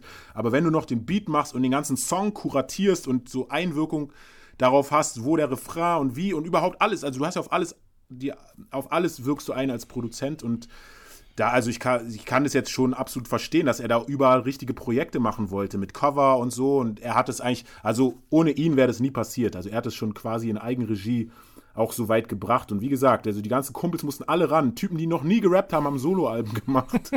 so richtig lustig. Schön, ja. schöne Erinnerung auf jeden Fall. Ähm, jemand, von dem du auch sehr, sehr viel gelernt hast, ist Corrupt gewesen, oder? Yeah. Ähm, Corrupt Young Guardi. Ganz genau, Corrupt Young Guardi. Also, äh, ich, ich, weiß gar nicht, in wie vielen Interviews du diese Geschichte schon erzählt hast, ähm, aber. Ist, ist, lange her, ich kann sie wieder mal erzählen, ist schon ja, verjährt. Komm, ja, komm, dann erzähl mal. Also, wie um alles in der Welt kam es, ja, dass Mann. ihr zusammen ja, Musik Mann. gemacht habt? Ist auf jeden Fall krass. Also nur kurz, um auch das einzuordnen, was Corrupt für mich überhaupt bedeutet. Ich habe ja mit Snoop Dogg angefangen, Musik mhm. zu hören. Also Snoop Dogg ist sozusagen mein Rap-Jesus oder mein Rap-Gott lange Zeit gewesen. Und Corrupt ist sein Cousin. Oder ich weiß jetzt nicht, ob die wirklich verwandt miteinander sind, aber die haben halt, also Dog Pound, das war das Umfeld, das war die Entourage von Snoop, so, die ihn halt auch mit groß gemacht haben. Also ohne dieses Umfeld wäre er auch nicht so krass gesehen worden. Dieses ganze Dog-Movement so, das hat auch ganz viel mit Dogpound zu tun. Und Gerüchten zufolge sagt man ja, dass das Doggy-Style-Album, was mich ja wirklich zum Hip-Hop gebracht hat, dass es nicht von Dr. Dre produziert wurde, sondern von Daz Dillinger. Dr. Dre hat nur seinen Namen drauf gemacht. Aber angeblich hat Daz, die, also Daz ist der andere von Dogpound, mhm. der Partner von Corrupt, äh, hat scheinbar die ganzen Beats gemacht. Jedenfalls ähm, 2001 war das sind ähm, Ja Rule, Steven Seagal und Corrupt in Berlin gewesen, beziehungsweise in Potsdam-Babelsberg, um einen Film zu drehen. Half Past Dead. Richtig wacker Film, der auch rauskommt. Ich habe ihn nie gesehen.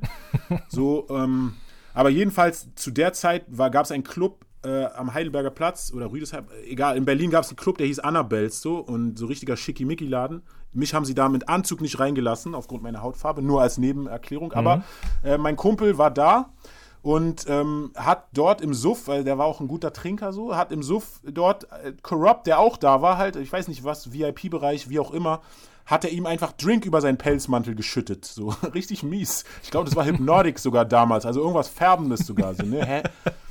Hennessy mit Hypnotic oder Incredible Hulk, genau, Hennessy mit Hypnotic war das. Incredible Hulk hat man es damals genannt. So ein grüner Drink. und dann sind die halt, also war eigentlich, wäre fast eine Auseinandersetzung geworden, aber die sind dann ins Gespräch gekommen. Corrupt war halt noch neu sozusagen in der Stadt. Das hatte gerade angefangen und er brauchte Connection für Studio und zu Kräutern. Mein Kumpel konnte ihm beides klar machen. Und äh, in dem Studio, wo sozusagen er Corrupt hinvermittelt hat, das war die alte Feuerwache damals, äh, Moritzplatz. Gibt es auch immer noch die Feuerwache. Ich war ewig, es war seit 2001 war ich nicht mehr da, aber das ist halt eigentlich so ein Jugendding, so egal. Da war ich mit einem damaligen abgehalfterten ähm, Manager, den wir damals, unser erster Manager irgendwie hatten, waren wir da am Aufnehmen so und dann kamen diese Connections zu Corrupt und der Manager war halt auch ein Am also Ami New Yorker und so und irgendwie eins kam zum anderen. Corrupt kam tatsächlich ins Studio und ich konnte ihm was vorrappen. So, damals habe ich noch auf Englisch, ich hatte gerade erst angefangen auf Deutsch zu rappen. Ich habe auf Englisch gerappt und irgendwie, aber beides. Also im Endeffekt habe ich drei oder vier Songs. Also Corrupt hat einfach irgendwie mich gefeiert. Ich weiß nicht warum, so, ob der einfach gelangweilt war in Berlin oder ob er wirklich Qualität gesehen hat da so, weil, also ganz ehrlich, rückblickend betrachtet, ich persönlich finde es nicht so stark, aber der hat sich echt zu so Aussagen hin, also wir haben einen Song zusammen, wo er halt sagt in dem Song, Guardian, Megalo, Jehovah und Big Snoop, Nate Daz, Memphis Freeway und Beanie Siegel. Er zählt halt so seine Hall of Fame auf und packt mich damit rein. So. Also, das ist auf jeden Fall, ich glaube, das hat ganz viel damit zu tun gehabt, dass ich irgendwie das Selbstverständnis bekommen habe, oder nicht Selbstverständnis, aber die Überzeugung, dass ich das echt versuchen sollte mit dem Rap oder ich zumindest nicht aufgeben sollte. Ich habe es ja nie wirklich als Berufswunsch oder so gesehen, weil die Prägung meiner Eltern ist halt so, du musst Akademikerlaufbahn, es war so außer Frage, so selbst da war das zu dem Zeitpunkt noch klar. Ich habe ja dann noch angefangen zu studieren danach und leider das dann halt abgebrochen, weil ich, also ich wurde exmatrikuliert, weil ich mich weder getraut habe zu positionieren, das einfach abzubrechen, meine Eltern zu sagen, ich habe keinen Bock darauf, noch war ich irgendwie in der Lage, das durchzuziehen. So, aber ich glaube ganz ehrlich, so Corrupt hat wesentlichen Einfluss und Impact darauf gehabt, dass ich das so über diese ganzen Dürrephasen einfach hinweg irgendwie dran geblieben bin und das auch dann irgendwann als Karriere halt verfolgt habe mit der Rapmusik. So. Also er hat mir wirklich sehr viel Selbstbewusstsein eingeimpft, einfach weil er so war einer meiner Helden quasi und er kommt dann und hebt mich so empor. Also ich wurde dann auch direkt von allen Berliner Rappern anders gesehen. Ich war dann in einer Session mit Savage und ähm, Desu auch. Wir haben so einen Track mit Corrupt auch aufgehört, mhm. hat mich da mitgenommen. Ja, und äh, 2001 als absoluter No-Name mit halt Savage in der Session gewesen und Desu auf jeden Fall krass und ja, war, also ich habe Corrupt da sehr viel, so sehr, sehr viel Selbstverständnis und so zu verdanken. Selbstvertrauen auch, ja. Selbstvertrauen, ja, ja, voll, voll. Und über Adlibs hat er dir auch was beigebracht, oder? Stimmt, True Story, das vergesse ich immer. Ja, also Corrupt ist jetzt, er ist auch ein krasser Rapper, ne? Der wird ja auch von Eminem so als sein, eine mhm. seiner Top, mhm. ein, äh, Top 10 gezählt. Also Corrupt ist echt so underrated Lyricist, so, weil gerade West Coast grundsätzlich für Lyricism ein bisschen underrated ist, so, aber Corrupt ist auf jeden Fall lyrical, so, und aber das ist alles so richtig Freestyle-mäßig bei dem und so voll crazy halt. Und der hat auch die ganze Zeit da eine Flasche gehabt und hat meine Kumpels alle unter den Tisch getrunken, so richtig Kampftrinken. Die lagen richtig auf dem Boden so. Also wir haben auf jeden Fall ein paar, gab ein paar legendäre Sessions. Und er war dann noch so voll, stand da noch so um 4 Uhr morgens irgendwie mit dem letzten Rest in der Flasche. Alle liegen am Boden im Koma und er nimmt dann halt irgendwie die krassesten Adlibs auf und hat halt einfach mit den Geräuschen, also ich hatte das vorher nie gehört, er so und so Zeug gemacht, so DJ-Geräusche und auch, also einfach Geräusche, so komisch, wo ich einfach, was macht der Typ denn da so? Es war für mich ist gar nicht in den Sinn gekommen, dass es irgendwas mit Rap zu tun hat, aber ab dem Moment wusste ich halt, okay, das ist irgendwie so ein wesentlicher Bestandteil, um einfach die Ästhetik eines Songs aufzuwerten und mhm. Ja, dann kam Young Jeezy irgendwann 2004. Young Jeezy ist für mich auch einer der krassesten Einflüsse so. Sein erstes Album Thug Motivation 101 ist für mich so die, die, die Rap-Hustler-Bibel so einfach so, auch weil es so ein bisschen so mein Film, also mhm. natürlich war ich nicht, war ich nicht Black Mafia Family so, aber man hat sich halt als Berliner Hustler gefühlt so und das war auf jeden Fall mein Soundtrack dazu und Young Jeezy ist ja der Adlib King so, aber das Bewusstsein sozusagen zu den Adlibs kam halt durch Corrupt und dann Ne, wenn du einmal das Bewusstsein hast, dann setzt du dich damit auch, aus, äh, auch anders auseinander. So. Und krasse Adlibs, man sieht zum Beispiel bei Lucian, Luciano, mhm. dass krasse Adlibs einfach äh, wirklich einen Mehrwert haben. So. Oder Designer vorher zum Beispiel oder Stimmt. Migos oder wie auch immer. Also Adlibs sind auf jeden Fall so mittlerweile auch wirklich ein wichtiger Bestandteil geworden von der ganzen Ästhetik im Rap, ja. Mhm. Was Corrupt sei Dank. Corrupt sei Dank, richtig. Yes.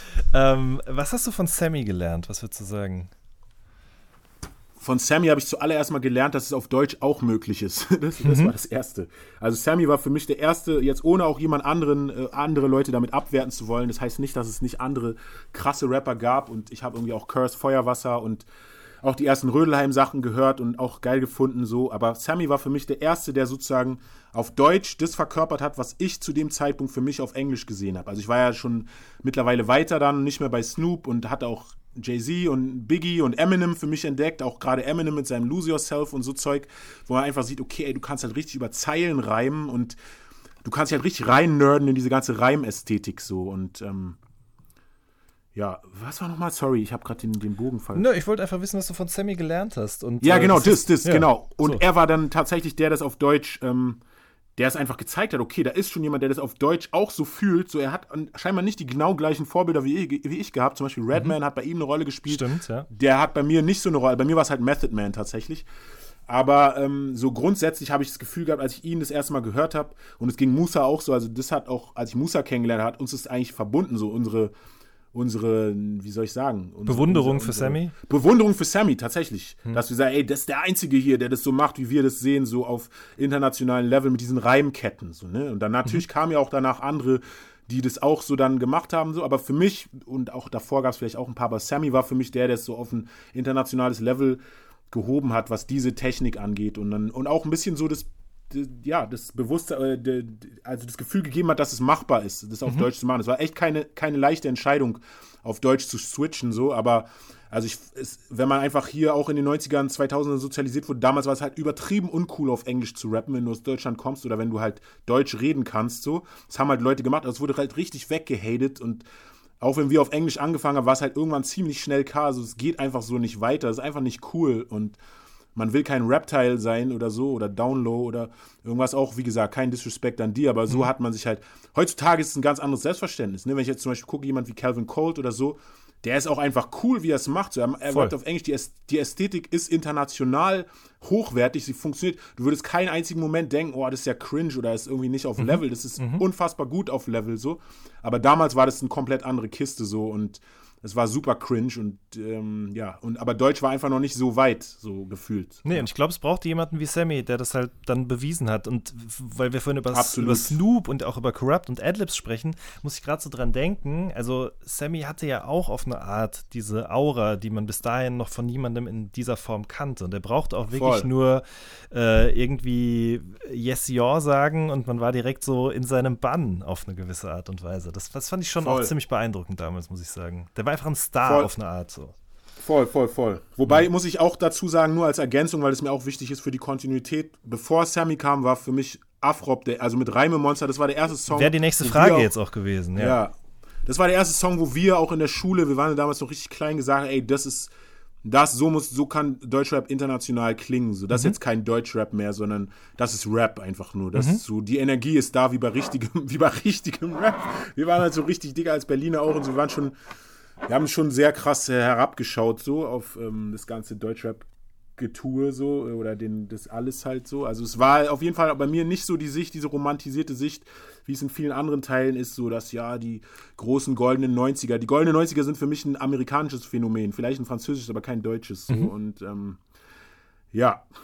Ich wollte jetzt auch keinen haten, so, aber das war Nö, auf jeden Fall wichtig, aber dass, das- Sammy, dass Sammy kam. Auf und, jeden und Fall. Robbe. Und, Robbe, auf jeden Fall auch. Und man muss auch sagen, Afrop hat halt einfach Hits, die bis heute auch noch wirklich Hits sind. Ja? Ähm, Voll. also das Get Up oder eben auch Reime Monster, das sind einfach Lieder, die werden auf ewig irgendwie mit deutschem Rap verbunden sein und äh, für Erfolg stehen zu einer Zeit, als der noch nicht so selbstverständlich war wie heute, sag ich mal. Absolut, vor allem als der Rap, der erfolgreich war, einfach halt eine Rap-Verarschung war, also Dida oder halt Mhm. so Zeug, ne, wo, wo halt ein, ja, und da kamen halt Leute, die einfach mit der gleichen Energie, auch Specialist damals, ne, die fand ich rapmäßig nicht so geil wie Afrop so, aber Mhm. letztendlich die Energie war halt, das war auch, war das Gleiche, war halt geil, einfach so. Kompromisslose Energie, die nicht jetzt irgendwie so blödelmäßig gemeint ist, so, so halt dieses, Mhm. also ich habe das eh das Gefühl, dass so ein bisschen so ein deutsches Phänomen ist, dass man irgendwie so gerne sich lustig macht über andere Sachen und dann Kulturen persifliert, so in der Musik oder auch in anderen Sachen so und das deutscher Hip-Hop hat auf jeden Fall ganz lange gebraucht aus meiner Sicht, um sich so zumindest im Mainstream, in der Wahrnehmung im Mainstream von dieser Persiflage zu lösen, so. Ja, das stimmt auf jeden Fall. Ähm, wenn man jetzt so in dieser Line Age irgendwie weitergeht, dann wird mir vielleicht noch ein Max Herre einfallen, auch als jemand, Absolut. von dem du sicherlich irgendwie was Absolut. gelernt oder mitgenommen hast. Absolut, absolut, absolut. Ich weiß noch, das erste Mal ähm, habe ich Vorhangfeld auf einer Schulparty gehört. Da hat der DJ damals DJ hat es mitgerappt, so hat Max den Anfang Maximi, Maxima, Max. Ich fand das so krass damals. Ich Mhm. weiß, äh, das ist auch so ein bleibender Moment einfach so. Also ich habe Max Herre oder Freundeskreis einfach auch anders wahrgenommen als viele, sage ich, also viele Berliner oder auch, es gab ja irgendwann mal dieses Max Herre-Bashing, was irgendwann dann cool wurde, was ich auch richtig lame finde, muss ich auch nochmal an der Stelle über die deutsche Hip-Hop-Szene, also generell auch ein Curse-Bashing gab es ja auch mal, wir vergessen nichts, ne? Ja, vergessen nichts. so, Deutsch, so. Deutsche Hip-Hop-Szene ist auf jeden Fall weak, sie hackt immer so auf Leuten rum, die vermeintlich, vermeintlich sich nicht wehren können, so, vermeintlich, ne, weil jeder weiß, auch der Curse ein bisschen näher kennt, die Leute, die sich mit ihm angelegt haben und so, egal, aber, ähm, ja, auf jeden Fall, ja, einfach weak. Also dieses Bashing finde ich total unnötig so und äh, Max Herre und Freundeskreis für mich auch unfassbar wichtig, so auch für einfach ernsthafte deutsche Musik im Hip-Hop-Kontext so und einfach in, in der Kontinuität und im Bewusstsein von schwarzer Musik und schwarzen Wurzeln, denen man sich da bedient. Also da hat Max für mich fast schon auch, also der hat da wirklich ein ganz besonderes Bewusstsein im Vergleich zu anderen, wirklich, dass es halt eine Kultur ist, der, der, von der wir uns was leihen, quasi, der wir was nehmen. Und d- ist ja auch völlig in Ordnung. Das muss jetzt ja niemand um Erlaubnis fragen, aber es geht einfach nur um das Bewusstsein und den Respekt der Kultur gegenüber. Und Max ist da auf jeden Fall auch ein großes Vorbild. Der hat auf jeden Fall sehr viel Respekt der Kultur gegenüber und das merkt man, finde ich, auch in seinem Schaffen so, in seinem Wissen auch über generell sowohl Produktionsprozesse, Musikal, Musikgeschichte, als auch Rap, einfach die Flows und Herangehensweisen auch inhaltlich.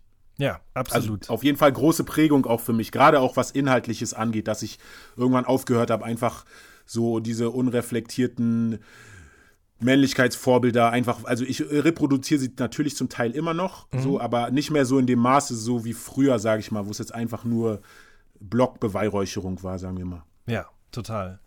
Max ist für mich auch ein schönes Beispiel dafür, dass man irgendwie auch älter werden und trotzdem noch ernstzunehmende Musik machen kann. Also ohne irgendwie an etwas festzuhalten, was man mal gemacht hat und mit dem man erfolgreich gewesen ist. Also ich fand das letzte Album zum Beispiel ein schönes Beispiel dafür. Voll. Richtig gut, ne? Also ästhetisch richtig, ja. Wie gesagt, Max hat halt einfach ein krasses Verständnis so und ich glaube, alles, was er macht, wird er halt einfach mit diesem Anspruch machen so und deshalb ist immer so einfach ein krasses Qualitätslevel da. So ob wie man dann mit damit umgeht und ob man es für sich mag oder nicht. Natürlich, Musik ist immer subjektiv so, aber so sein Qualitätslevel und so das musikalische Wissen kann man ihm auf jeden Fall an keiner Stelle absprechen. Äh, du hast vorhin schon Musa erwähnt und eure gemeinsame Begeisterung für Sammy, die euch dann nicht zusammengebracht hat, aber die ihr zumindest geteilt habt, als ihr euch kennengelernt habt. Dann ähm, als jemand, der dich ja musikalisch auch jetzt schon länger begleitet, mit dem du auch schon zusammen ein Album gemacht hast, mit äh, BSMG.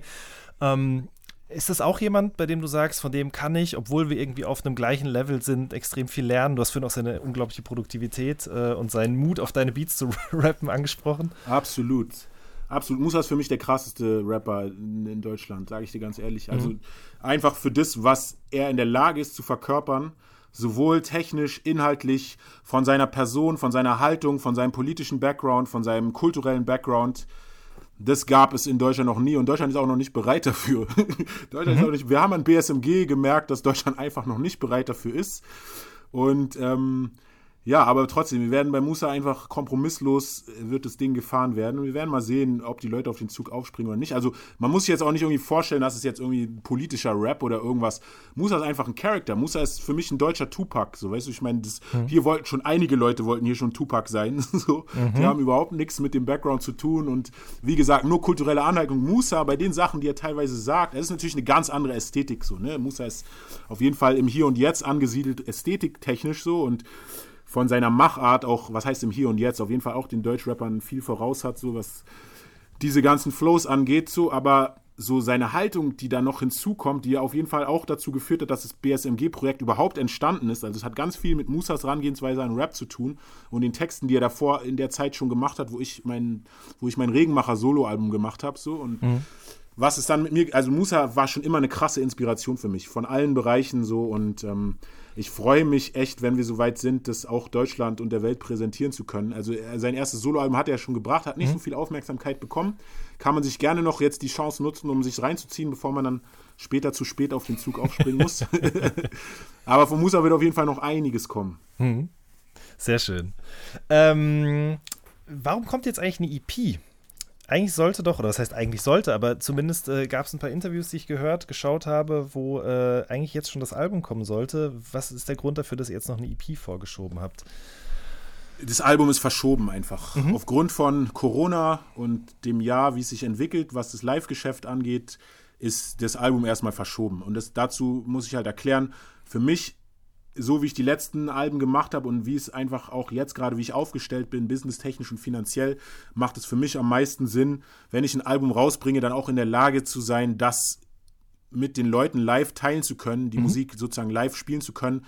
Und auch da, das ist natürlich auch ein Verdienst so, ne? Also halt auch diese Kohle dann zu verdienen. Wenn ich jetzt ein Album rausbringe und dann erst zwei Jahre später das spielen kann, ist es natürlich, hat es einen anderen Impact. Voll. Und dann denke ich mir so, okay, dann will ich jetzt nicht unbedingt so jahrelang, weil ich bin jetzt nicht der Rapper, der so in einem Monat ein Album macht, so das dauert immer ein bisschen länger bei mir und warum jetzt die ganze Arbeit reinstecken, um dann halt Hauptsache jetzt ein Album rauszubringen, um irgendwie nicht weg vom Fenster zu sein oder was auch immer, um aber dann, wenn es, wenn es dann ans Live-Geschäft geht, muss ich halt Abstriche machen, weil es einfach nicht mehr so aktuell ist. Und wenn es jetzt zum Beispiel Festivals sich entscheiden, wir wollen jetzt gerade die aktuellsten Acts mit den aktuellsten Alben buchen. Und ja, wir hätten gern Megalo, aber sein Album ist schon von 2020, aber wir buchen jetzt 21, weil es sind einfach strategische Entscheidungen, deshalb war für mich sehr früh schon klar, bevor das meinem Team auch klar war, dass diese Tour verschoben werden muss. Ja, ist halt, ist halt, ähm, und also gar nicht jetzt, um mich selbst zu loben, aber wirklich, ähm, dass es auch eine Entscheidung war, die von mir wirklich mit forciert wurde. Und ähm, wir haben dann einfach gesagt, okay, das, aber wir haben ja, zu dem Zeitpunkt hatten wir die Kampagne ja schon begonnen. Also das Album sollte im ersten Ja. Halbjahr 2002, es sollte jetzt schon längst draußen gewesen sein. Die ersten Videos waren schon draußen und dann irgendwie aber ein Album ein weiteres Jahr zu verschieben, ist natürlich auch kacke. Also du machst ja diesen ganzen Promo-Effekt kaputt und hast dann Videos, die dann irgendwie plötzlich doch nichts mehr damit zu tun haben, mit dem, was, also es einfach ein Jahr ist zu lang. Und dann war ich so, okay, ich will trotzdem diese Kontinuität beibehalten, trotzdem will ich mein Live-Geschäft nicht verbauen. Der einzige Kompromiss, der möglich ist, ist halt ein Zwischenprojekt rauszubringen, das halt die Lieder beinhaltet, mit dem man jetzt schon in die Albumkampagne gestartet ist, aber was dann noch nicht das Album ist und weiterhin sozusagen den Hype oder die Lust äh, am Album aufrechterhält. Also den Leuten auch einfach schon was gibt, so an Musik. Und deshalb kommt jetzt eine EP oder ein Bundle, wie man das heutzutage nennt, keine Ahnung, ähm, in August, im August mit sieben Songs. Davon sind fünf, die halt bis dahin dann schon als Single veröffentlicht sein werden. Vier sind es jetzt schon. Also was ist das? Hotbox, Zombie-Modus für uns.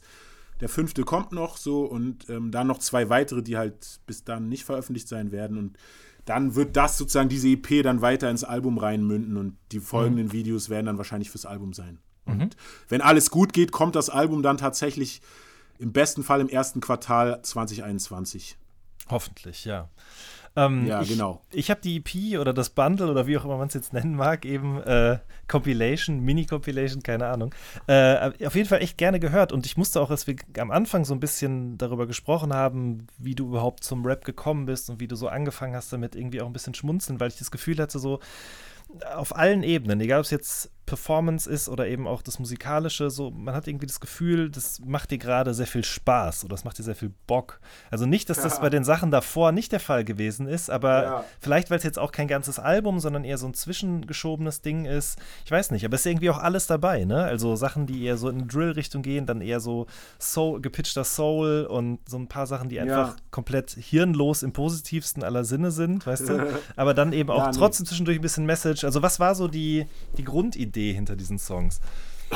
Oder mit welcher Attitude Also, bist du rangegangen? Ja, also tatsächlich muss ich sagen, nachdem ich endlich und endlich und Regenmacher und dann noch BSMG Platz an der Sonne gemacht habe, war ich so, okay, ich brauche jetzt, ich brauche jetzt einfach Spaß wieder beim Rap. So. Ich habe einfach zu viel ernsthaften Shit gemacht so und ja, das ist natürlich, wie gesagt, ich will das gar nicht missen und das ist auch ein gesellschaftlicher Auftrag, den ich irgendwo sehe und ich bin auch voll dankbar für die Rezeption dieser Sachen und alles, was ich gelernt habe durch die Alben und was es mir und den Hörern gegeben hat. Also ich will jetzt nicht meine Sachen damit schlechter reden, so, aber ich, wenn man jetzt guckt, wie ich wirklich zum Rap gekommen bin, es war halt immer einfach so eine Passion und einfach eine Freude daran, diese Energie zu teilen und machen zu können. Mehr als einfach so ein konstruierter, konzeptueller Prozess. So. Und ähm, ich wollte aber diesen Prozess halt auch lernen und verinnerlichen, weil ich mit diesem völlig Befreiten ja vorher auch gescheitert war. Also deshalb, das ist alles irgendwie Teil meines Werdegangs, den ich nicht missen möchte. Aber jetzt bin ich sozusagen wieder an einem Punkt, wo ich einfach Spaß haben möchte am Rappen. Also ich habe keinen Bock mehr auf so ein erzwungen, und nicht erzwungen, aber so ein, so ein Projekt, was sich anfühlt wie eine, wie eine Arbeit, wie eine, wie eine Schularbeit oder so. Also es wird, es wird definitiv noch was zu BSMG bestimmt geben und dann bin ich auch äh, gewillt, diese Arbeit auch einzugehen, weil es einfach einen gesellschaftlichen Mehrwert hat. Aber bei meinen Solo-Sachen dachte ich so, okay, das war schon ein bisschen zu viel Arbeit. Ich brauche wieder mehr Rap, der einfach Vibe ist. Und grundsätzlich ist ja Rap einfach in den letzten Jahren in diese Richtung geschiftet, dass einfach es immer mehr noch ein Vibe geworden ist. Die, allein die Aufnahmetechnik und die Schreibtechnik der meisten Künstler hat sich ja verändert. Die meisten schreiben ja gar nicht mehr, sondern setzen sich einfach nur vors Mikrofon und freestylen von Zeile zu Zeile quasi. Oder es wird dann zusammengebaut quasi. Und das ist halt, also das hat halt Vor- und Nachteile natürlich. Wenn du was schreibst, kannst du mehr darüber nachdenken und deine Gedanken nochmal prüfen. Wenn du das halt so machst mit dem Vibe, kannst du halt Vibes catchen und Flows catchen, die du einfach aus dem Moment und aus dem Affekt heraus, aus der Situation heraus einfach catchst. Die würdest du nicht kriegen, wenn du jetzt schreibst einfach nur und die ganze Zeit nur nachdenkst so und ähm, ja, mir war es einfach, mir ist es einfach wichtig als Rap-Fan einfach diese Freude beizubehalten. Und Rap hat mir einfach keinen Spaß mehr gemacht aufgrund dieser Seriosität, die ich da auch angenommen habe, auch bewusst angenommen mhm. habe und wollte. Aber ich fühle, ich bin halt jemand, der sich sehr schnell eingeengt fühlt und damit überhaupt nicht klarkommt. Also ich bin jemand, der nicht.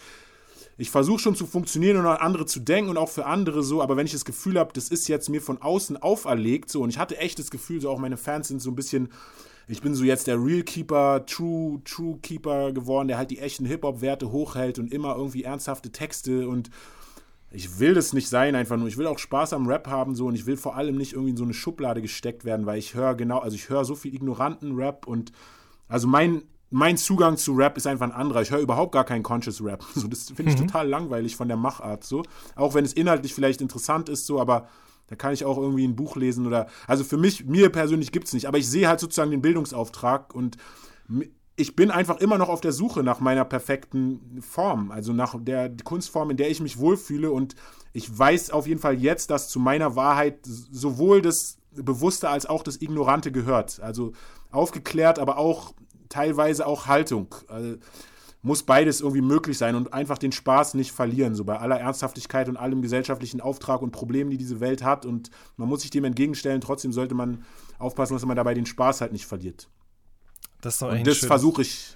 Ja, ich versuche das, aber ist nicht so einfach, weil ich habe immer noch keinen Spaß am Schreiben. So, meine Musik klingt, sie klingt vielleicht nach Spaß, aber Aber es ist ein Weg, du befindest dich auf ihm ja. und äh, eine Station ja. davon ist auf jeden Fall auch diese sehr gelungene EP, wie ich finde. Dankeschön. Mega. Ja, es macht mir auf jeden Fall Spaß, die Sachen zu teilen. Danke für alle Leute und allen Support, den ich da bekomme und auch dir für diese Möglichkeit jetzt, äh, das zu teilen. Sehr, sehr gerne. Das war eine neue Folge vom All Good Podcast. Wir hören uns in der nächsten Woche. Macht's gut. Tschüss. Tschüss.